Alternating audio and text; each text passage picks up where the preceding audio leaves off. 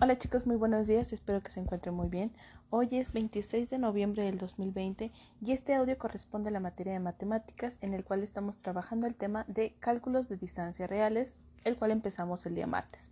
Recuerden, en los mapas y en los planos se distinguen o se identifican rutas que se van trasladando de un lugar a otro según la situación en la que nos encontremos y hasta el punto al que queramos llegar.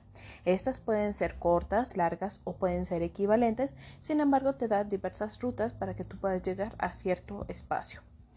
Eh, son consideradas las distancias entre, entre los puntos de salida y el punto de llegada. Entonces, digamos que estás en tu casa y quieres llegar a la escuela.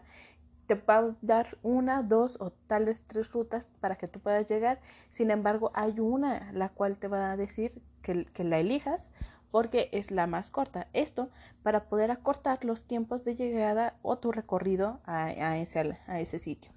Los mapas se dibujan a escala porque es imposible que nosotros los tracemos a distancias reales. Entonces, siempre en los mapas va a venir una pequeña figura la cual te va a mencionar a qué tipo o a qué nivel de escala se encuentra ese mapa para que tú lo puedas identificar a más o menos la, la proporción que nosotros estamos viviendo o el, o el recorrido que vas a hacer.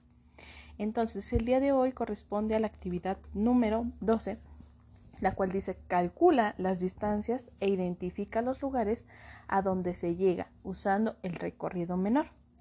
Por ejemplo, la longitud de un lado de un cuadrado representa 100 metros. Recuerda que eso lo trabajamos la semana pasada en un mapa hecho a una escala de 1 a 10.000 este, centímetros. Cada uno de estos centímetros va a equivaler a 10 mil, cada uno de estos centímetros va a equivaler a 10 mil centímetros. Entonces, o 100 metros. Entonces es lo que más o menos vamos a hacer. Vamos a, a cambiar la proporción. Entonces hay un pequeño problema el cual tú vas a tener que leer que dice una escuela primaria organizó una fiesta de estrellas. Entre otras actividades, observaron que los cráteres de la Luna y las fases de Venus y observaron también las fases de Venus. Para estos eventos se citaron a, los escolares y a los papás en un terreno eh, llegaron y llevaron tres telescopios. Los organizadores trazaron un croquis para que pudieran facilitar la ubicación de estos lugares en la comunidad. Y las preguntas van, ¿aproximadamente qué distancia se recorre?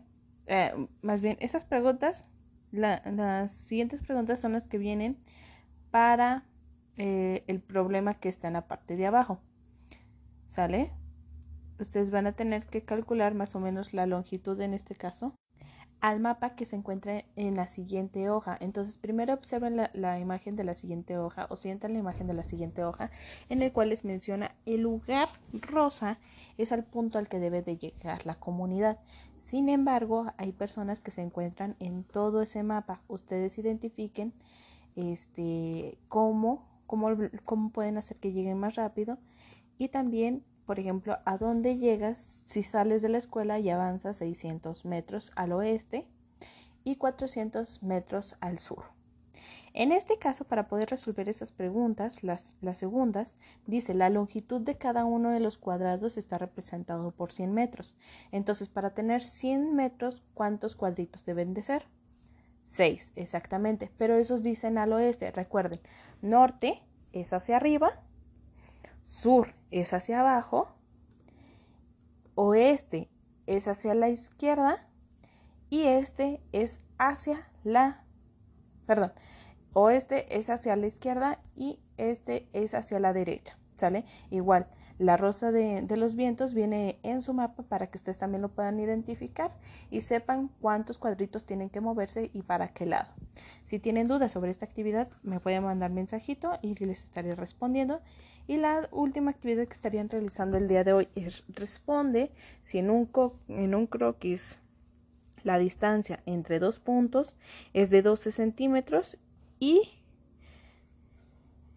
y luego representa lo de 1.5. El problema viene abajo de, del mapa, igual revísenlo y cualquier duda me envían un mensajito. Diviértanse mucho.